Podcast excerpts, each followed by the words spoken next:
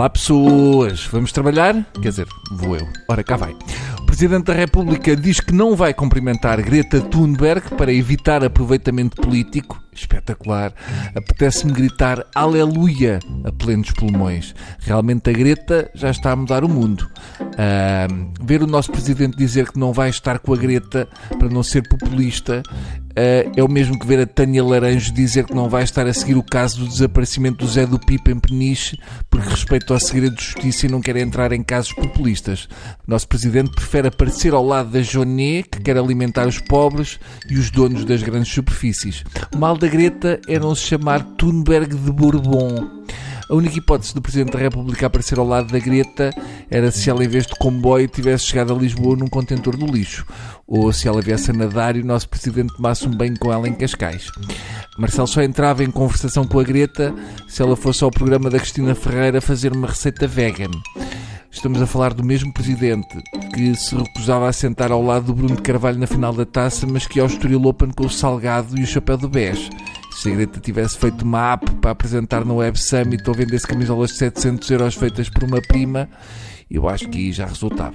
Ou se ela tivesse vencido o europeu de chinquilho, lá estaria o Marcelo a dar-lhe uma medalha. Mas eu percebo que o nosso presidente não quer entrar em contradição, não pode aparecer ao lado da Greta, mas pode viajar até ao Brasil para estar ao lado do Bolsonaro, que adorava fazer da Amazónia um restaurante de rodízio.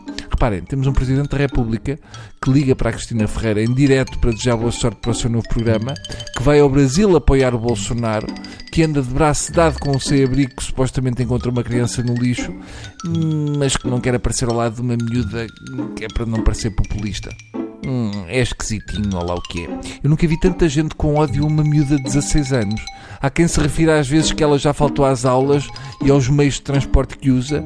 Parece a minha mãe quando eu era puto. Andas a faltar às aulas? Vens para Lisboa como? E lá que boleia é que vais apanhar. Por tudo e por nada embirram com a miúda. Parece que ela, em vez de estar preocupada com o clima, está preocupada com a atual situação do Sporting. Estou mais preocupados com as vezes que ela falta às aulas que as vezes que o Nuno Melo falta ao Parlamento Europeu. Estou mais chocados com as viagens da Greta que com as viagens fantasmas dos nossos deputados. Muitos vêm dizer que isto é tudo uma treta e que a miúda está a ser apoiada por interesses obscuros, mas curiosamente não tem nada a dizer sobre o facto de termos diversos primeiros ministros que andaram em reuniões do grupo Bilderberg ou da influência que a maçonaria ou o Goldman Sachs têm no nosso país. Esta miúda, atenção, é um mal em pessoa porque ela está preocupada com o ambiente, mas vê-se que para fazer aquelas tranças deve usar um secador que faz ali um, um buraco do ozono do, do tamanho do rabo da Diana Cu de melancia.